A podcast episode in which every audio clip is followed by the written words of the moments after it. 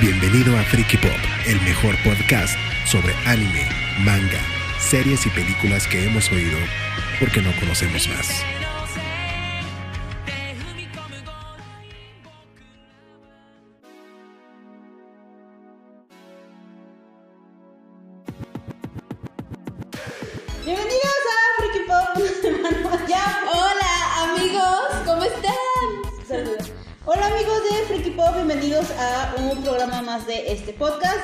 El número 7. Siete. Este es, este es nuestro podcast número 7. Hoy estamos muy felices porque tenemos un invitado y no nada más vamos a ser nosotras enfadándolos a ustedes.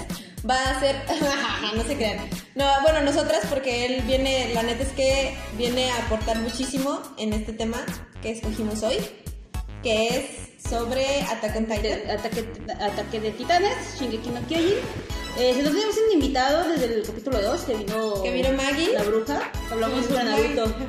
La diferencia es que aquí tenemos un invitado que sí es muy friki, que sí sabe mucho sobre anime. Sí. Porque, porque Maggie estaba como muy saca de pedo, no sabía qué onda. Sí, a Maggie le decíamos Uchiha y se asustaba. Después nos decía salud. ¿Qué mamada es esa? Decía Maggie, sin groserías, porque ya no dice groserías. Pero yo siento que eso pensaba. Bueno, vamos a... Vamos a presentarles a nuestro invitado porque nada más estar viendo nos está viendo así como a ver a qué hora nos presenta.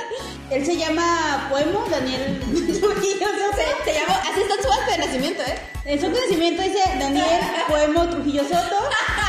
El día de hoy nos acompaña para hablar sobre uno de los mejores animes de todos los tiempos de Ataque de Titanes. Hola, Shingeki no Kyojin. Daniel Poemo, ¿cómo está? ¿Qué tal? Mucho gusto, un placer estar invitado aquí, ya las había escuchado y esperemos que sea divertido.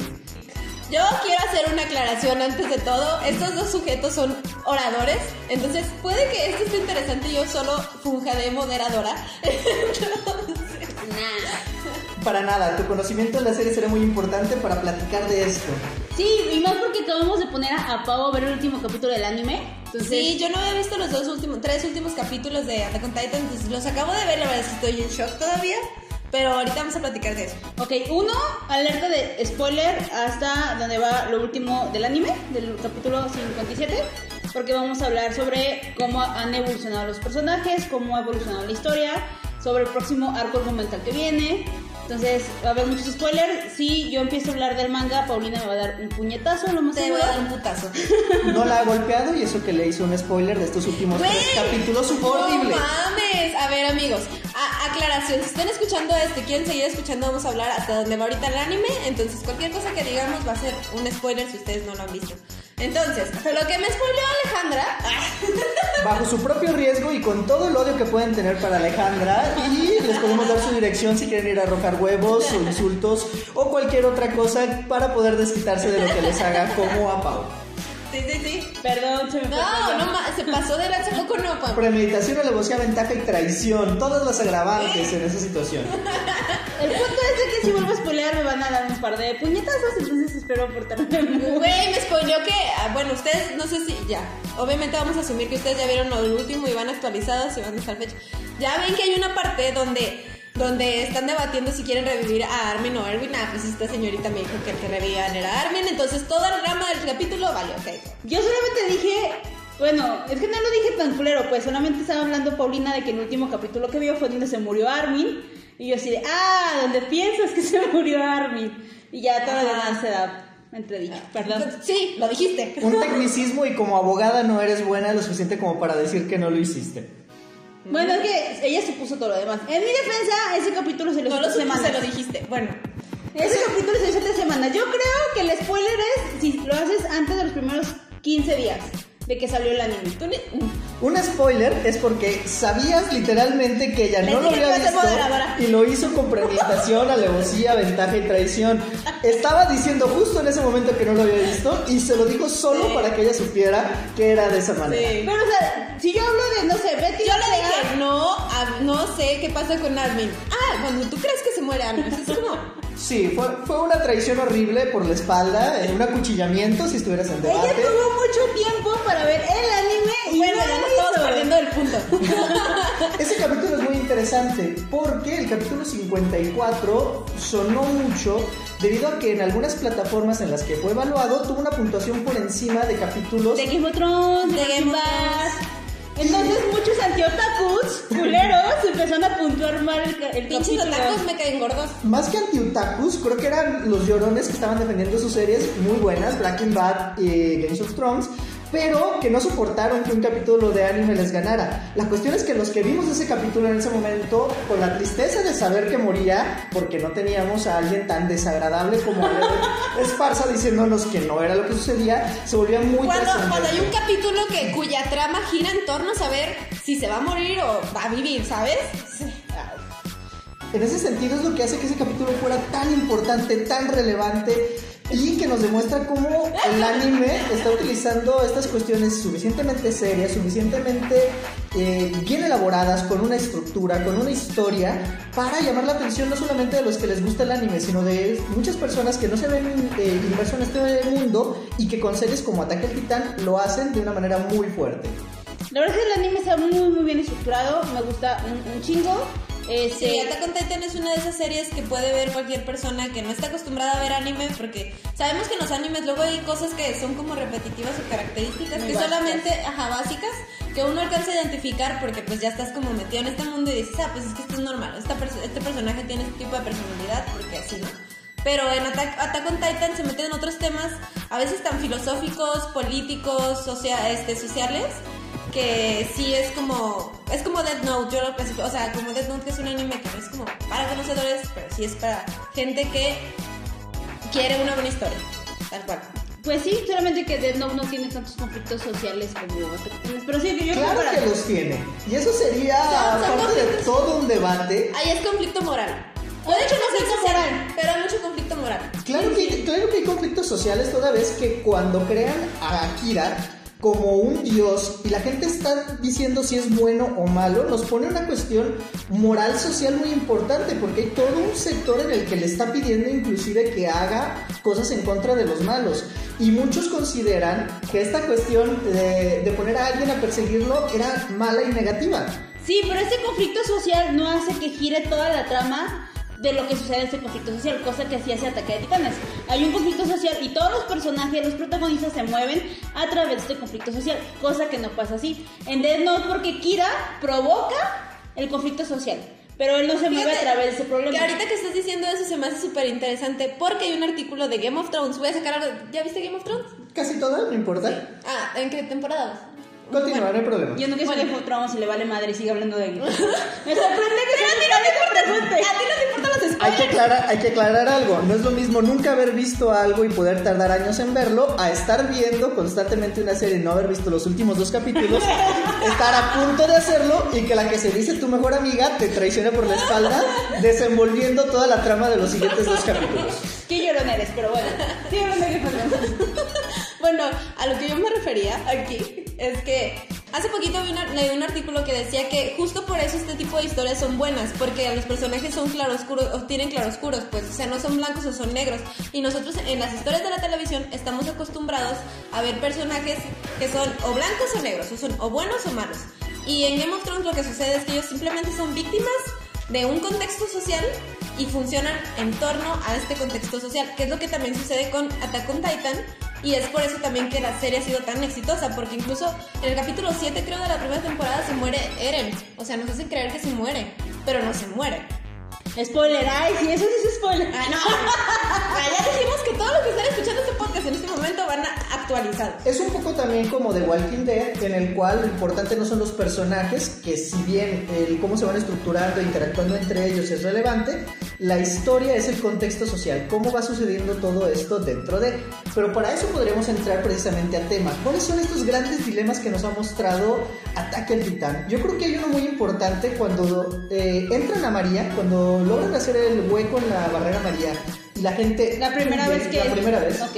y huye a esta segunda muralla interna en la cual abandonan los- las tierras de cultivos, las tierras de ganado y la gente se multiplica en estas áreas internas y se quedan sin alimento. ¿Qué es lo que hace como sociedad políticamente? Mandan a un gran número de estos hacia eh, el área exterior donde estaba María a que ataque a los titanes sabiendo que los mandaban al matadero. Simplemente sabían que no podían mantener... ese- Exterminio. es un exterminio, es un genocidio, este, en el cual sabían que no era posible ni mantenerlos para alimentarlos, ni de otra manera, y los mandan a su muerte. Entonces, e- este dilema no solamente es, es bueno o es malo, sino era necesario. Y es lo que te marcan de los políticos no lo dijeron, pero era la única manera en la que podían sostener a la gente dentro de las murallas. No, no recuerdo muy bien, eh, eh, corríjanme si estoy equivocada, pero creo que al principio cuando empieza eh, eh, la matanza y quieren todos cruzar al otro lado, les ponen muchos peros, ¿no?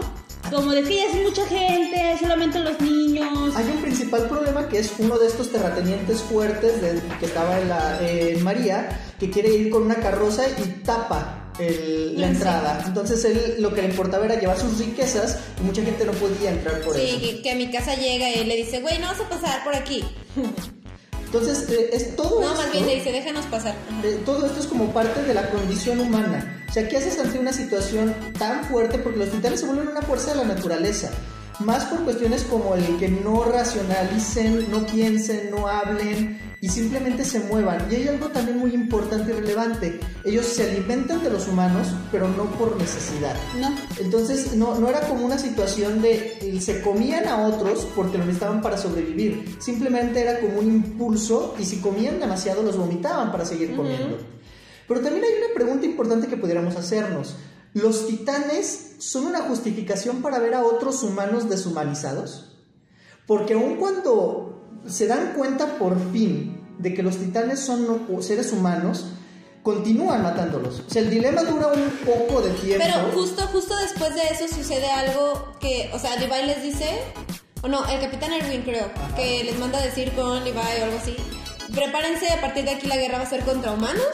Y ya después de eso es como que, o sea, neta están súper deshumanizados. No importa si es contra los titanes o no importa si es contra las personas. Y es que sigue sin entender el por qué los titanes o humanos tienen ese comportamiento. Entonces al final del, día se convierte en una guerra por defensa propia. Sí, estoy matando a un ser humano, pero es que si no Es lo hago, supervivencia. es sí. que si no lo hago me van a asesinar. Pero es esta dicotomía en la cual para poder observar al villano y justificar su muerte tenemos que deshumanizarlo. Y es algo que se ha hecho en la historia de la humanidad muchas veces. Para, para los nazis los judíos no eran personas, los negros no eran personas, los gays no eran personas. Y viceversa, para ellos los demás eran unos monstruos, unos monstruos horribles que debían comérselos. Y a comérselos no porque necesitaran alimentarse de ellos, no por un beneficio, simplemente porque los estaban exterminando. De, de hecho, me da mucho gusto que toque ese tema porque lo que vimos en el último capítulo, vemos justamente que para los merlianos, los eldianos no son seres humanos, son unos monstruos que se los van a comer tarde o temprano. Y es por eso que los tienen recluidos en ese cuartito, que en, en la isla y, y dentro de- del continente en una pequeña estación que no pueden salir porque no son humanos, son monstruos. Y eso les ayuda mucho a, a- a idealizarse el voy a asesinar, voy a matar, voy a, a- a tenerlos encerrados, voy a, a ser racista con ellos, porque ni siquiera estoy siendo racista, porque no los considero de la misma raza. Y la, y la única diferencia que hay entre ellos parecen ser los apellidos, porque eran clanes, eran grupos, pero al final eran humanos. Un grupo de ellos logra conseguir estos poderes y ante los ojos de los demás están tiranizándolos y ese control es demasiado fuerte, luego otros se los roban, tienen más poder, ellos conservan un poco, huyen y esta batalla se vuelve una cuestión no de buenos y malos, sino de posturas, porque ambos pueblos y no quisiera hacer alusiones a Jerusalén, Israel y todas estas La serie lo historias. hace. La, serie lo haciendo Este, con con su brazalete. el brazalete que usan Como este, los judíos. eh, en el cual cada uno tiene su versión y al final del día son niños muriendo porque los adultos siguen con rencores añecos y ajenos. Yo como no quiero dar mi opinión, quiero escuchar la, la de ustedes, porque consideren que... Ella Bender- solo viene a dar spoilers, no, No, se no, no, no, no voy a dar ninguna opinión, ningún spoiler, pero... ¿Se han dado cuenta que Alejandra ha moderado sus groserías? Yo sí. Sí, porque luego dicen que digo mucho verga, verga, verga, verga, verga. Bueno, hay ¿Eso una... lo dice la señorita? Sale. Verga. Bueno, hay una situación que no es spoiler, pero Tal vez lo dice para ver si eso se acaba. Si alguien me quiere hacer el favor, les paso mi celular. No, ok. Este, por todo lo que vimos, no es spoiler, creo que es algo muy obvio. Betterhall y el otro. ¿Cómo? Berthold. Be-. Bueno, el titán colosal. el titán colosal, el titán acorazado y Annie se infiltraron. Ah, lo que me contaste el otro día de que eran. Ah. O sea, Sí, por, por sí, sí, lógica eran niños porque ellos entran a, a, a, a, A María. a Paradis, ajá, entran a Paradis, van a Isla María, este, y se juntan con los niños, se hacen soldados con ellos, crecen con ellos, bla, bla, bla. Pero ellos, o sea, ellos cuando irrumpen, creo que es muy lógico, son unos niños. Sí. Son unos niños que entran a otro pueblo donde ellos ya les dijeron que no son humanos, que son los serlianos, que son, pueden matarlos, que no valen la pena y demás. Pero esos cabrones crecen con esos güeyes. Y aún así cuando crecen con ellos, llegan a un punto que le dicen a, a Eren, oye, somos los titanes y vamos a matar a todos. Y ellos ya, se, ellos ya crecieron con todos los serlianos dentro de las murallas. Yo quiero saber como su opinión, porque por ejemplo Annie, Annie nunca mostró ningún tipo de, de remordimiento ni de pedo, y ella siguió peleando y quiso matar a Eren. Por ella nunca hubo pedo, como que ella jamás logró salirse de su ideología. Pero si vamos un poquito para atrás, al titán acorazado, Pero a ver, yo, yo tengo una duda. Aquí tú, o sea, estás diciendo que Bertrand y este. el titán acorazado, el acorazado, ajá. eh, ellos vivían en Eldin. Después de, o sea, son niños que igual que con, eh, que con lo vimos con el titán con el titán bestia, Con cheque, ajá. son instruidos eh, y ahora sí que alienados en esta doctrina de los malos son los otros. Los que están en la isla, hay que destruirlos. con esa, con esa historia metida en la cabeza de proteger a su gente, de que tenían que hacer todo esto por el bien de los buenos. Porque que los otros son los monstruos. El pueblo de donde ellos nacen, los eh, infiltran para que entren, se y destruye la muralla. Vez. la muralla. Porque ellos, si recordamos, se instruyeron al mismo tiempo que Eren. O sea, ellos, ellos tuvieron la- no, la primera, no la primera vez. Una vez que entran, se infiltran y después se van a la instrucción que tienen como niños adolescentes y quedan dentro del grupo inicial que Sí, vimos en la primera Eren. temporada. Exactamente, o sea, ellos, su adolescencia, bueno, parte de su niñez y su adolescencia, crecieron con Eren, crecieron con Mikasa, eh, se, criaron con ellos. Pero pues es- eh, ahí estamos respondiendo a la pregunta, ¿no? Ellos crecieron con esta ideología de que no. Así es. Es el punto. Pero hay algo que hay que notar. En, en un momento nos damos cuenta de que los malos no son los titanes. O sea, ya no están peleando contra los titanes. Son dos grupos que utilizan el poder de los titanes y a los titanes, uno en contra del otro. Entonces, perdemos de esta cuestión de los buenos y los malos son los titanes y los convertimos en... Son dos grupos que utilizan estos monstruos para su beneficio. Es eso es lo que, o sea, ya como yendo la evolución de lo chingón, porque cuando empieza la serie, los malos son los humanos contra los titanes, no los titanes son los malos, que ni siquiera son malos porque no tienen cerebro, eso es parte de la naturaleza, entonces es el ser Pero, pero son malos porque nos infunden miedo. O sea, eso, eso siempre te lo dejan claro desde Sí, el sí. principio. Es como los no puedo salir porque están los titanes afuera. Bueno, a lo mejor son un poco malos porque nos comen. Tal Sí, vez. sí, sí. O sea, sí, sí, o sea, son. Pero se convierte no como. Pues. O sea, la- al principio la serie nos plantea que es el ser humano contra la naturaleza. Porque los titanes, en su conocimiento, son parte de la naturaleza, que te comen, que te matan, que te exterminan. Que llevaban 100 años de una tranquilidad total, donde no pasaba nada, donde los guardias de la muralla se la pasaban bebiendo y jugando cartas, y apenas y se ponían a hacer un poco de trabajo porque realmente no había sido necesario, porque tenían murallas de 50 metros Que nunca habían protegido, que nunca habían sido destrozadas y de las cuales no se tenían que preocupar los que de la muralla amarilla simplemente por plantar, por cultivar y por ordeñar y por tener eh, todo esto del alimento y una vida normal. Sin embargo, hay unas pues, personas que se preguntan qué hay más allá de las murallas. Y existió un grupo de élite al cual muy pocos querían ir, que eran aquellos que salían de las murallas a investigar. Equipo de reconocimiento. Este equipo de reconocimiento era el único que tenía bajas, ya que la policía interior y los de las murallas pues tenían una cuestión bastante libre de problemas y ellos se atrevían y muchas veces morían y no habían tenido suficiente información en 100 años de casi nada. O sea, solamente habían aprendido que si cortabas cualquier parte de su cuerpo se regenerara, a excepción de la nuca, que se movían en el día y por la noche no, así que al parecer había algo de energía de fotosíntesis o energía que No venía se de- reproducían entre, entre sí. no tenían genitales, No tenían genitales. sin embargo tenían características fisionómicas de hombre o de No mujer. requerían de comer para seguir con vida. Sí, la verdad es que cómo está como evolucionando, porque también en el último capítulo que, que Pau sigue digiriendo, pues ya nos explican que los titanes están afuera de la muralla, son eldianos castigados por los de Merlin. O sea, todos los pinches que están afuera, en algún momento eran ciudadanos y que vivían en otro pinche continente y los mandaron ahí para seguir aterrorizando a la gente A la murallas. Está buenísimo. Y en este momento es cuando nos podemos preguntar de qué lado estás. Estás del lado de los eh, eldianos, estás de, de los merlianos, y realmente te das cuenta de que no, o sea que todos son víctimas y que en todos la política hay victimarios. Y algo Sí. muy interesante es cómo lo manejan políticamente la posibilidad de hacer que la gente olvide. Y eso es una Ah, sí, eso me encanta. muy fuerte. o Eso sea, me, me encanta que en el, en el argumento de la serie lo primero que te dicen, o sea, te dejan claro que los reyes tienen este poder que puede hacer que la gente olvide todo. Entonces ya después de eso como que entiendes un chingo y dices, ¿cómo? O sea, es lógico que después ya no se acuerda la gente que, de que, que fue lo que pasó, pues. Sí, y que, y que olviden justamente sus bases, porque si toda la gente tuviera las mismas bases, sería un peor. Sí, es, es una forma de control. Y los personajes, hay una construcción de personajes interesantes porque llega un momento, como en otras series que mencionabas, inclusive en Evangelion, en el cual el Evangelion. personaje principal es odioso y odiado. También en Ataque de Titanes, el, yo- es que el yo- personaje principal es un pendejo. Estaba yo comparando y yo dije que Shinji, para mí Shinji es, es este, más bien, Eren es el Shinji de nuestra época.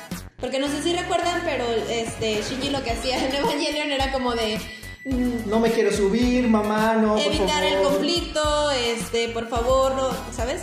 Y Eren es como que evita el conflicto, pero se la pasa llorando en todos los capítulos. Yo creo que no hay un capítulo en el que no llore. Bueno, no tanto como Shinji. Sin embargo, sí tiene esta cuestión de que Eren es el personaje principal sobre el que gira la mayor parte de la historia y sin embargo, los otros personajes terminan siendo mucho más ricos. Sí, O sea, Más relevantes, con mayor actividad y mueven más la historia que el propio Eren. Levi. O sea, Eren Eren mueve la historia por su pasado. O sea, todos sabemos que la historia se basa mucho en Eren porque tiene un pasado, pero como personaje no aporta nada. Eso y lo obvio de que se transforma en titán y es el primer y Sí, durante la mayor sí. parte de la serie único titán que tienen de su lado.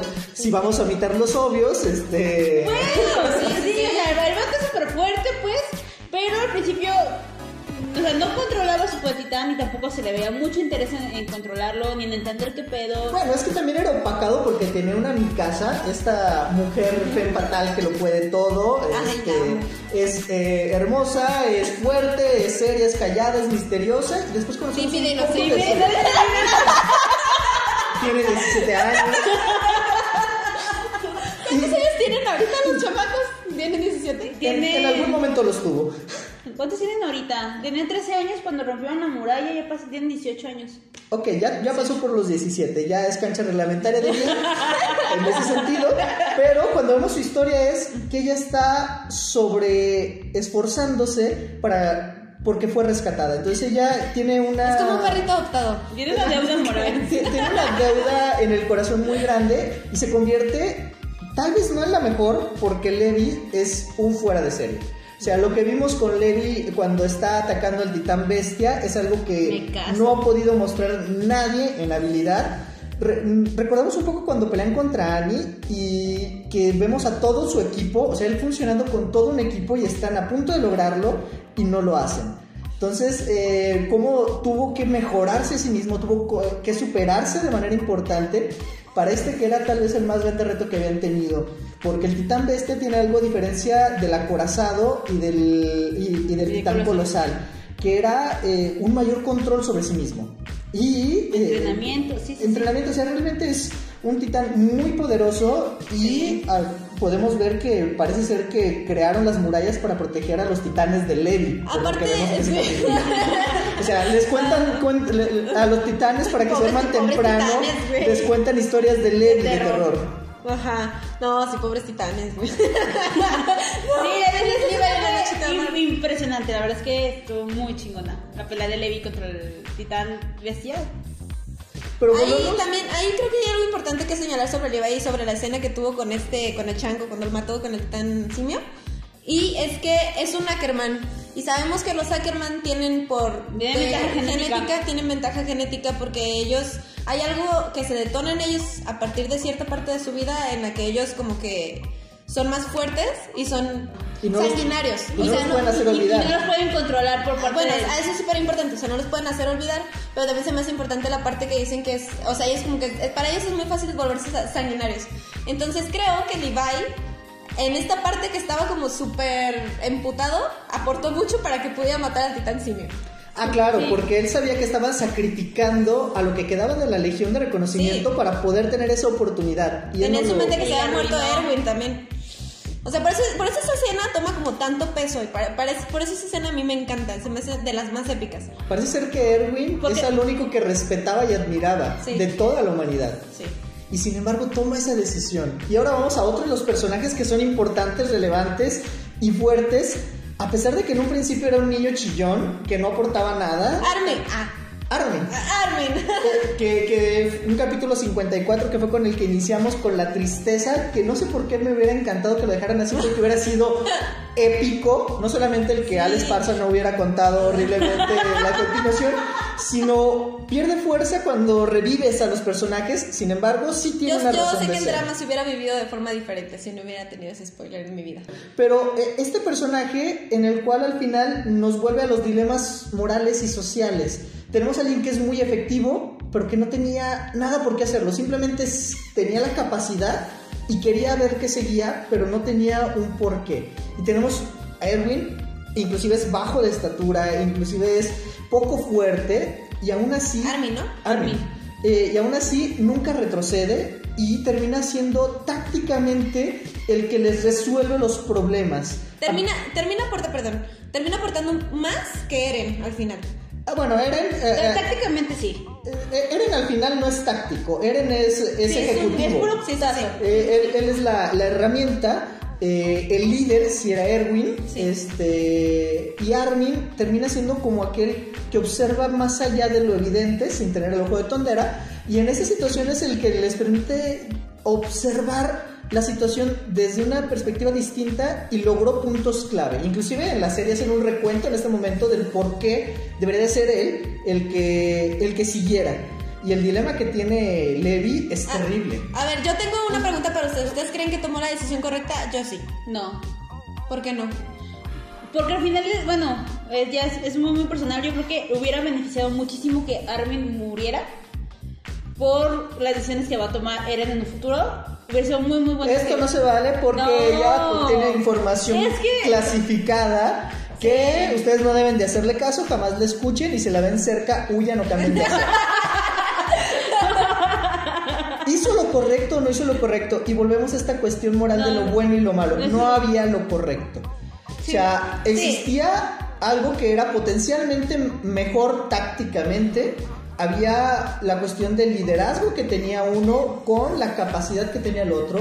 Y al final del día era salvar a alguien permitiendo que otro muriera.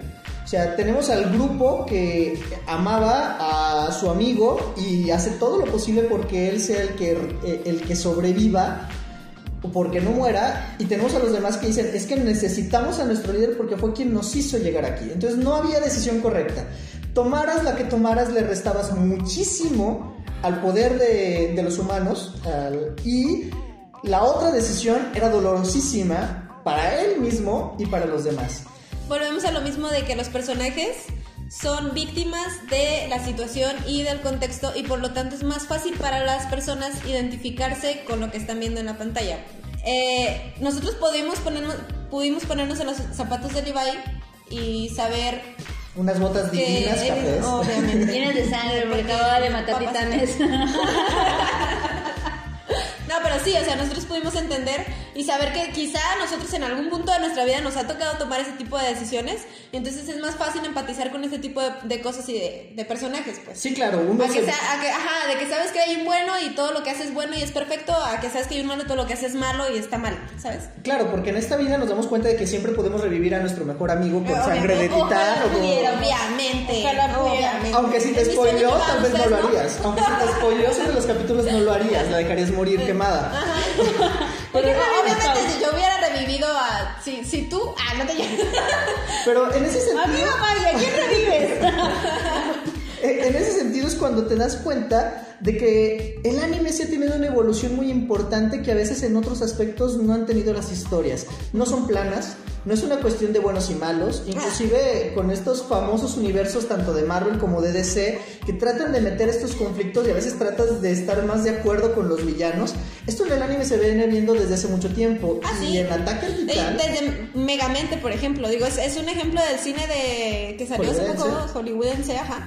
Pero también es un ejemplo, o sea, de que los malos de repente pueden ser los buenos, porque es como cambiar los estereotipos, que es más o menos lo que hablábamos nosotros en el podcast pasado, que cómo van cambiando los estereotipos a lo largo del tiempo. Pero aquí ya no solamente es el clásico antihéroe que todos admiran porque puede ser malo a veces, como Iker Phoenix o como Helsing o como todos estos que tienen como un pasado oscuro y utilizan toda la violencia y toda la maldad, eh, Punisher, para, para hacer el, ahora sí que como una herramienta del bien, sino que nos vamos a la cuestión más atrás. No son buenos ni malos. Y cada decisión es como en la vida, no tienes una buena y una mala, sino dos con consecuencias distintas.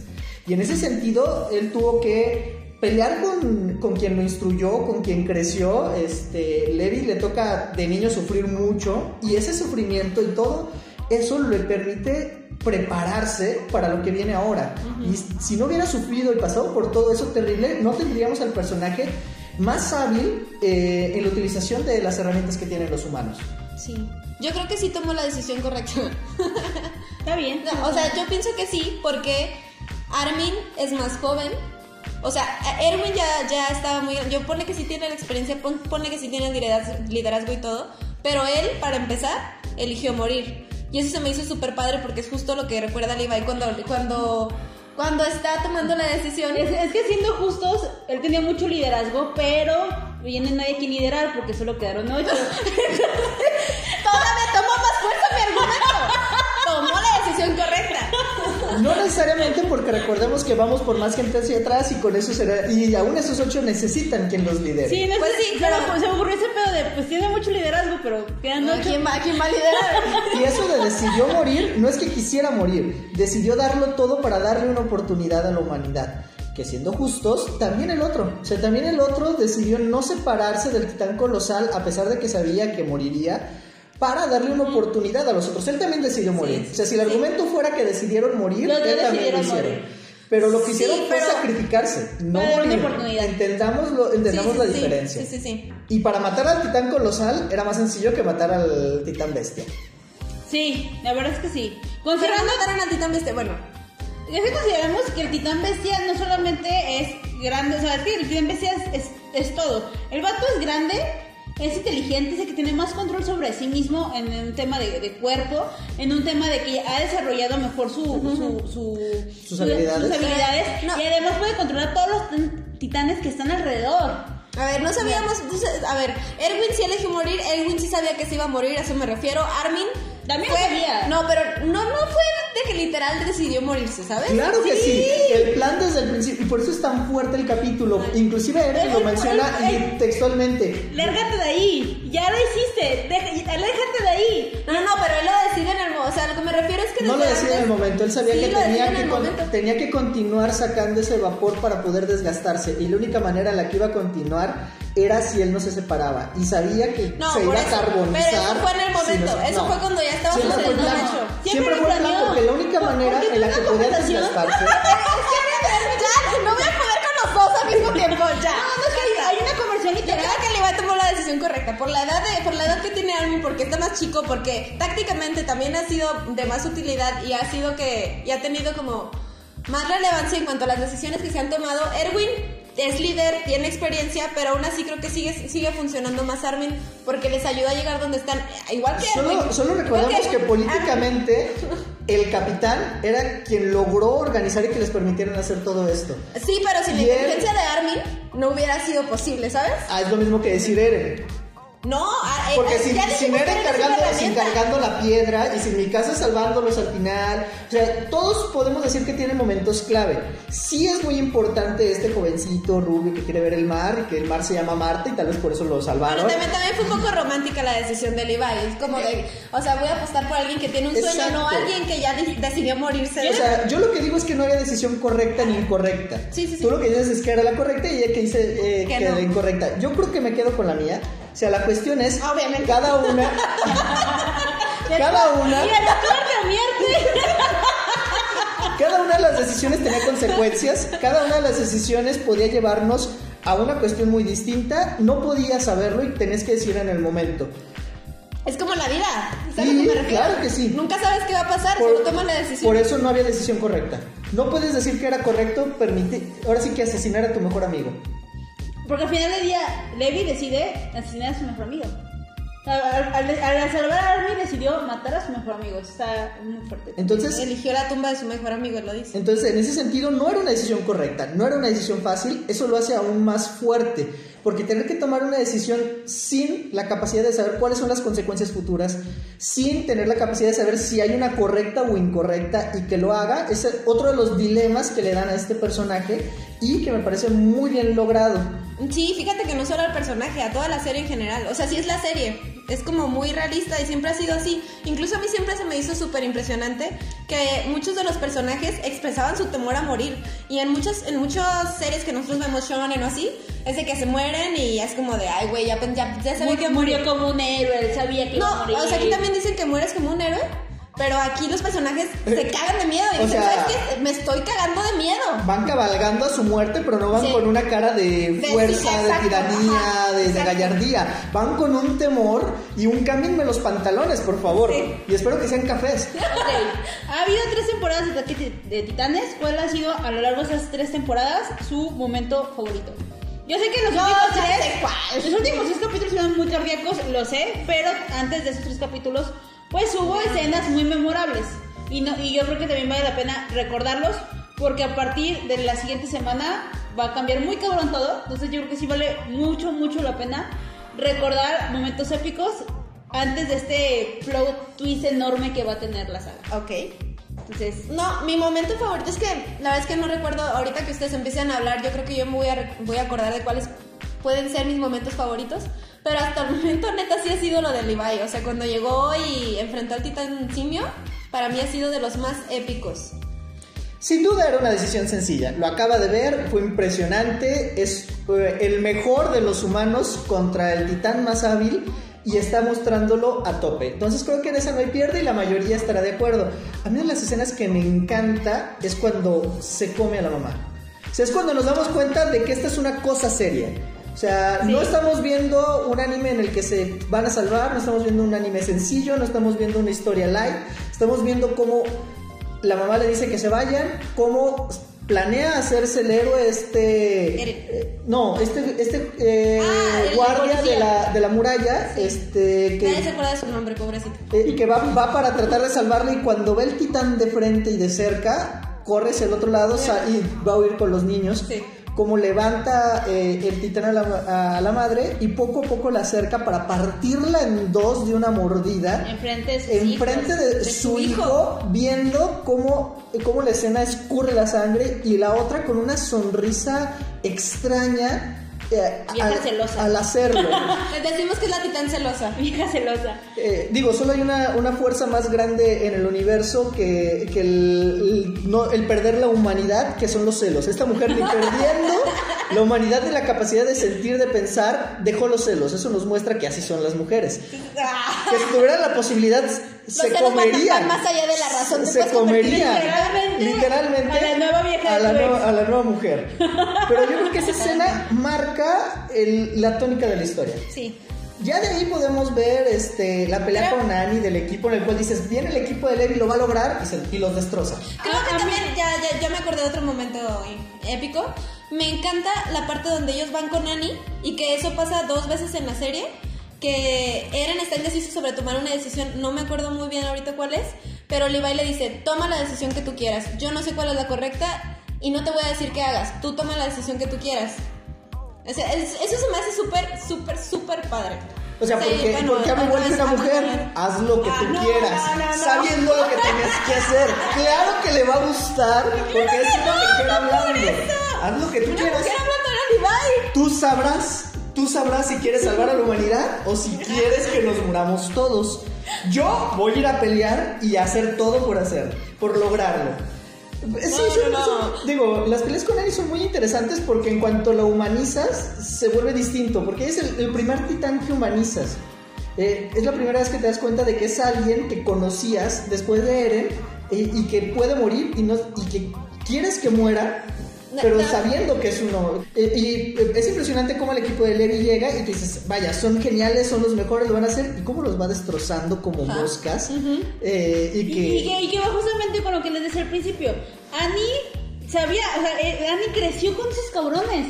Si bien ya venía de Elia con una ideología porque estuvo allá y lo que sea, creció con esos cabrones y no les tuvo ni la mínima piedad para destrozarlos. Y sí está cabrón, porque, Porque- no los humanizó, obviamente. porque- Ah, es que vamos porque sobre la misma lógica. Porque el acorazado y el, y el colosal sí dudan. Sí dudan. Sí tienen momentos de dudas. Cuando se dan Sí. cuenta de que son muy parecidos a ellos y de que ni siquiera saben. Porque lo que tienen de diferencia eh, los que están en la isla es que no saben qué está pasando. Los otros sí, y a pesar y lo están haciendo por una razón muy estadounidense de ir por recursos naturales Sí. y ir a presionar. Explotar.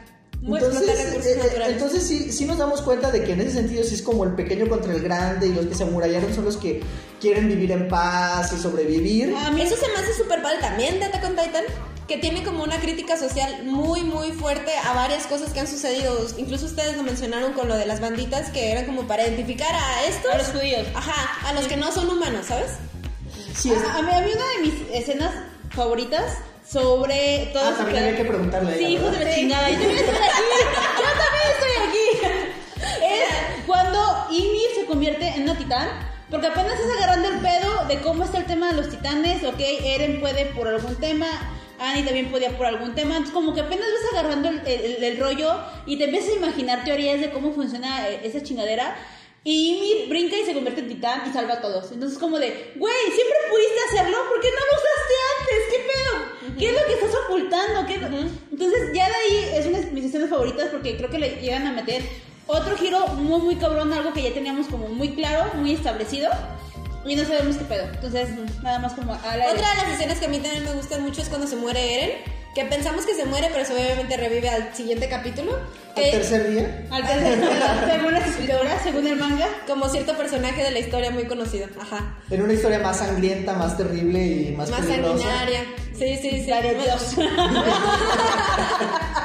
y con final triste. Sí, no tiene final feliz. Pero bueno.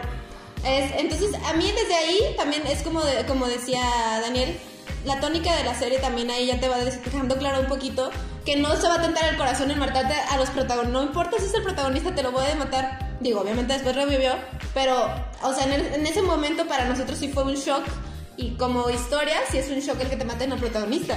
Otra parte que no es una escena, sino una constante en la historia, es investigación.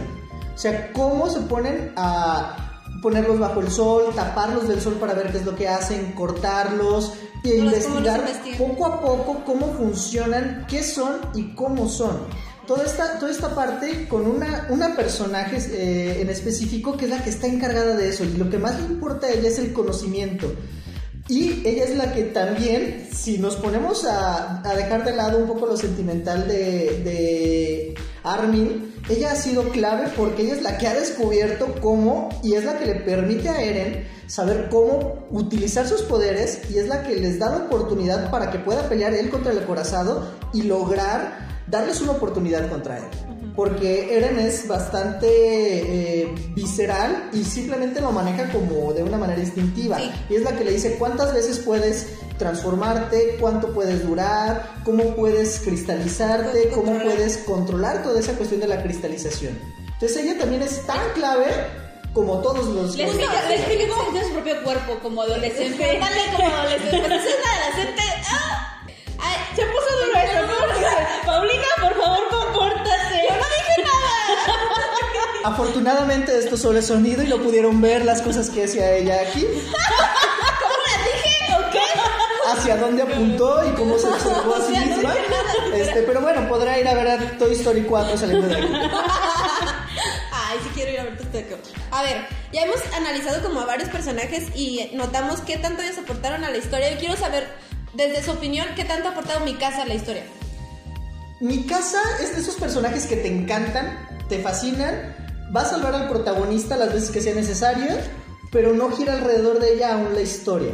Entonces creo que a pesar de que es uno de los personajes que más me gusta, y porque tiene el carácter, la fuerza, la habilidad, este, porque lo salva muchas veces y porque es determinante para que tomen algunas decisiones eh, en algunos momentos, como estos últimos en los cuales vimos que también influyó para tratar de salvar a Armin. no es clave. O sea, es un excelente personaje, es uno de los mejores personajes que tienen, pero no, es, no ha sido clave aún en la historia. Yo creo que no lo han construido muy bien. Me da coraje porque está muy bien construida el tema de que es fuerte, es valiente. todo una. Ackerman. Es una Ackerman. Y es un Ackerman y creo que puede tener mucha más relevancia en la historia. Y, y espero, muy- de verdad espero que sí se la den. Que tenga mucho peso en las próximas Digo, tú ya estás leyendo el manga y si ahorita estás diciendo que te esperas que tenga relevancia, no, es En no cinco años de, de- animación, tal vez después de eso podamos Que verlo. qué lento va el pinche anime. Yo tengo los memes de la Titán Celosa desde hace dos años. Me salieron los recuerdos de A nadie Facebook. le importa lo que ella pueda decir del manga porque la mayoría no lo hace porque la mayoría tiene vida, pero sí le gusta la animación. Este, pero ella tenía memes que podrán ver actualmente. Este, sí, No manches, es que el mal. pinche anime, no jodas, muy pinche lento. O sea, de la primera temporada a la segunda hubo que cuatro, hubo cuatro años, güey, de diferencia. Va bien lento este pedo. Pero. Pero sí, o sea, yo también creo que en mi casa como que no ha aportado mucho. Es que ahorita que empezamos a hacer el análisis de que, o sea, Henge, que es esta Ajá. que investiga, está Armin, que ha sido una pieza clave, está Eren, que obviamente es el protagonista, es visceral, pero pues ahí está y obviamente aporta cosas. Levi, que no, no hace falta mencionar por qué. La chica patata, que La, tampoco. la chica, bueno, la chica patata es como los es como este el peloncito, ¿cómo se llama? El Krillin, sí, sí, sí. No sé cómo se llama. Ah, bueno, el capitán de la, de la guardia de la muralla también Incluso un el comandante Pixies, ay, el comandante Pixies a mí me encanta. Desde la primera vez que salió yo dije, este güey neta, Es como Vin Diesel en 20 años, yo creo que eso le gusta. ¿A qué? a mí no me gustan los musculosos. No, pero ya está pelón, viejo y rudo. Sí, sí, sí, va a ser lo mismo. Cuando sale de Faction van a estar a 20. Pero aparte no está mamado. Vin Diesel está mamado. Por eso dije 20, ¿no? 30 años. ¿Tú crees que va a seguir igual que ahorita? Ah, pues, pero va a estar como gordito. Engordo. Ajá, Engordo. gordito, no está gordo. Bueno, digamos que le da sida a Vin Diesel y ya después de eso, pues, después de unos años ya puede. También la que se me hace muy, muy gris, considerando que es la pinche reina. Ah, ¿Qué pedo con historia? O sea, Historia. es la pinche reina de todo el mundo, ya saben qué pedo con ella. Y la tipa más A gris. mí, a mí sinceramente me cayó gorda cuando cuando le dijo, o sea, cuando fingió como, bueno, no sé si lo fingió, pero que le dijo a Erwin que ella iba a pelear por el pueblo y que luego fingieron que ella fue la que salvó al pueblo. Se me hizo como de, güey, o sea, todo el mundo por toda esa pelea, no solamente fuiste tú. Pero era necesario. La- las mujeres Sí, yo sé. fingiendo de. en no importa qué tipo de historia sea. manipulando, manipulando con, con esa cuestión. Entiendo, o sea, sí era necesario porque les dio un ideal. Y volvemos a esta cuestión que se Sí, pero bueno, igual, o sea, se me hizo muy manipulador, aunque sé, sé que en cualquier tipo de gobierno Es que lo hizo Irwin. manipulación. Irwin fue el que hizo Fue que. de Irwin, no sí, claro. historia. Sí, no. Historia, historia realmente, por ejemplo, la historia, eh, Irwin quiere que ella esté detrás y que no se arriesgue. Y lo que hace historia es arriesgarse y sí termina siendo parte de salvar el día. Por eso es por lo que le- la elevan tanto. Y lo iban a hacer sin que ella peleara. Y ella no se quedó atrás y peleó. Bueno, eh, en esa parte sí estoy de acuerdo, solo sí, o sea, como que atribuirle todo a ella no se me hizo tan chido, aunque sí. Es que es, que es esta cuestión de que los reyes nunca pelean sus batallas. Y ella ya tenía asegurado el que le iban a dar el crédito sin pelear. Y ella se arriesgó y al final sí termina siendo determinante. No, para- no tenía asegurado que le iban a dar el crédito. Claro que sí. Utilizaron, Irwin- utilizaron eso para que la gente aceptara. Pero por eso estaba ella en el campo de batalla. Irwin pidió que, que la tuvieran en el campo de batalla sin pelear para poder decir que ella iba al campo de batalla y era parte de todo esto. Y que ella fue la que ganó y no sé, y ella a pesar de todo eso, Exacto, es que, es que ese es mi punto. O sea, sí, pero no fue idea de utilizaron ella. esto- A pesar de eso, a pesar de no, que pero ella ya lo utilizaron tenía. esto para que la gente la aceptara. Sí, Sí, y, no ella, la y ella, aun cuando ya lo tenía, sí decidió pelear. Y sí se arriesgó y sí fue determinante Así, para ese- poder en eso sí hacerlo. estoy de acuerdo. Sí estoy de acuerdo. O sea, Entonces, ¿por qué estás peleando? pero no. A ver, O sea, es uno de esos pocos casos en los que finge, pero sí lo hizo. sí, sí, sí, no Se me- inició fingiendo y sí terminó con el orgasmo. Digo, ¿qué? Es muy gracioso porque ellas no saben de esto. Otakus vírgenes es lo que trata el podcast. Ah, entonces no debí haber sido invitado, lo siento. Pero sí, sin comentarios. Bien. Pues Eso pasa cuando dicen verdades. Nah, Se balconeó. Nah, pero bueno, ok. Entonces. Focus. Historia, a mí yo sigo creyendo, me gusta historia porque es la primera reina homosexual en la historia del anime. Sí, es homosexual. Está chido. Sí, está enamorada de Ymir. No, tengo pruebas, pero, tampoco. tampoco dudas. Ajá. Digo, está enamorada de un titán y lo que le llama la atención es que está enamorada de alguien del mismo sexo. Eso es interesante. Ella estaba enamorada de Ymir desde antes que fuera titán. Por eso, pero está enamorada de una persona que se puede convertir en titán y ella lo que le llama la atención es que es mujer. Es, es interesante. Claro que sí, es muy chingón. Poder. Claro, todo lo que está haciendo todo lo de alrededor, volvemos a las preferencias. No, Pero no. hablando de eso, es muy interesante cómo hay personajes que caen muy mal porque se forzan. Y lo que podemos ver es que a pesar de que hay mujeres muy fuertes en esta historia, de que hay estos temas de, de las preferencias y que hay todo esto, no se siente forzado y es lo que hace que la historia sea muy buena y muy agradable. Entonces eh, es lo que nos da y nos permite entenderla como una serie distinta por la cual puede competir con Games of Thrones, con Breaking Bad y mostrar que el nivel y la calidad del anime sí puede hacerlo aún en Occidente. O sea que ya saliendo de, eh, de Oriente también puede convencer a muchas personas aquí. Pau, ¿qué esperas de la siguiente fase de Ataque Titan? Pues espero que esté entretenida, que no me aburra. Yo amaba mucho a mi casa, pero ya me dijiste que no va a tener protagonista en los próximos Chinga. protagonismo en los próximos episodios y en cinco años seguramente. Pues solamente espero que Eren ya no llore tanto No, es que. y que Levi siga siendo el protagonista chiquito mi amor. Bueno, no, no creo que se considere spoiler por lo que vimos en el último capítulo, pero ya se va a basar muchísimo en explicarnos qué pedo con la parte que están afuera. Entonces, por eso no ha habido como tanta interacción, pero se pone muy vergas, se lo juro que se pone muy vergas. ¿Tú qué esperas, compañero? ¿Qué espero? Primero que Ale deje de spoilear a la gente Estuvo muy culero. Nunca va a pasar eso, jamás va a pasar y que eso. deje de hacerlo justo antes de que vea el capítulo porque eso es horrible. También espero que se animen las temporadas, o sea, que no se deje de animar, que siga este auge, que muchas personas se den la oportunidad de ver anime y esta sería una muy buena opción. Que se den la oportunidad de ver animes como estos, que los disfruten, que tengan su propia opinión, que les gusten o no les gusten, pero que le abra puertas a otras historias, que se den cuenta de que son serias, que no son eh, simplemente monitos chinos este, tratando de contar historias eh, de gente superpoderosa, sino que está lleno de dilemas filosóficos, morales, de una muy Sí, buena sociales. historia. Y creo que si continúa sin perder su esencia, si en el manga está bien elaborado, no nos contestes, Ale, si se mantiene y se hace bien en la animación como lo ha tenido con una gran Tengo preparado calidad, el puñetazo por si quieren. Ah. eso es lo que espero, que se mantenga en esa línea, que continúe y que podamos estar disfrutándola todavía por mucho tiempo. Y tú, Ale, porque también quiere que le preguntemos y que No, le no, no. incluyamos, ¿qué esperas, tú que ya conoces ver, eh, ¿qué el manga, de la animación? No, la verdad es que el anime me tiene muy, muy contenta. Muchas gracias, qué bueno. Este. Gracias por No, pues que con esa calidad de animación. Yo siempre he dicho que vale mucho la pena cuando toman la parte como Ataque Titanes, que dicen vamos a frenar este pedo cuatro años, cinco años, para que el manga se desarrolle bien y que tengamos temporadas de calidad.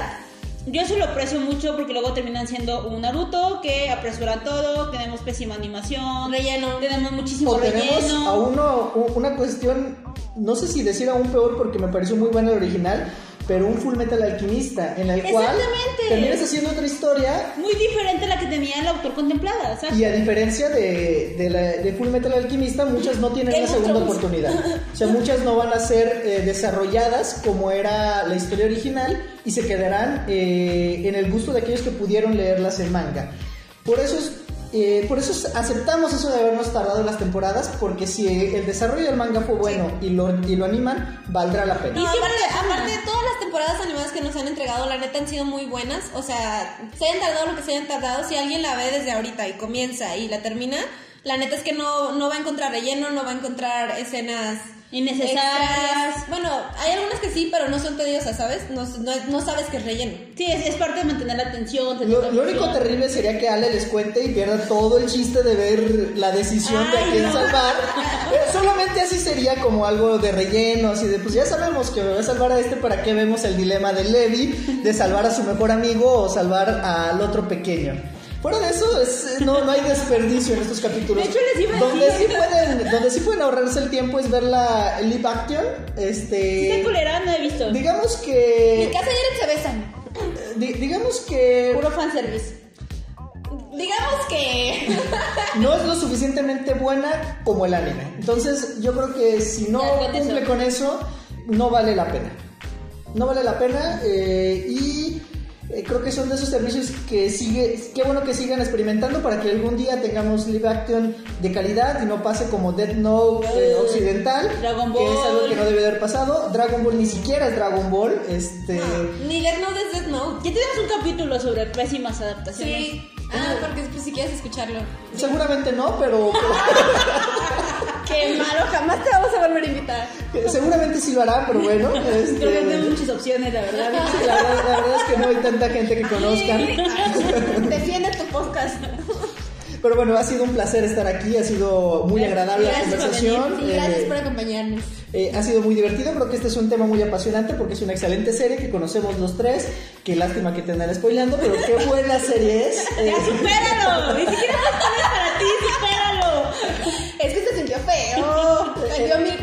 cara de decepción. iba a ser una alusión, pero mejor no lo haré. Sí, ya, ya, ya. Déjalo morir, morir. muchas gracias por haberme invitado, ha sido maravilloso. El Y- podcast pasado estábamos borrachos, o sea. Yo, yo sé que nuestros tres seguidores este, aprovecharán mucho que ellas están aquí y disfrutarán muchísimo que ellas... No, ya son, no, ya son como 19, ya. Va creciendo ese pedo. Y genial, por las noches ella se pone a reproducirlo para que tenga más reproducciones. Lo pone, lo pone El hilo. el. Este, y eso ayuda, ya, ya creo que ya llegó a 20, se le descarga el celular, pero bueno, en las En el- mañanas camión, ¿no? Así de, lo dejo reproducir. No, la verdad es que muchas gracias a los que nos están escuchando, cada vez son más, eso se siente muy padre, que nos piden el podcast, que comentan en Que las nos publicaciones, que votan en Twitter, que en Facebook nos comentan las fotos, la verdad. Su muchas- mamá y su tía, sí, Mis este, hermanos, ¿no? No, ahora sí ya tenido un poquito más de público, estamos muy contentos, muy orgullosos de tener el podcast. Qué bueno que llegaste ahorita y no cuando nada más, literalmente eran tres seguidores como cuando vino Maggie. Que lo, lo cual no importa porque Maggie no sabe nada de estos temas y seguramente tiene una cara de ¿qué está ¿Qué pasando está aquí? pasando? Aparte fue de Naruto, entonces sí no sabía. Aparte tampoco es una cara muy bonita, entonces da igual, ¡Qué grosero! Creo que no. pero no mentiroso. Maggie, hay que golpearlo cuando lo veas. ¿Has visto Naruto? Cambiando el tema. He visto Naruto y también a Maggie. Ya, ahora sí ganó el putazo. Bueno, muchas gracias por escucharnos. Nos vemos, la- nos escuchamos la próxima semana. Sayonara, bye. Ay, ¿Cómo vergas apaga esto?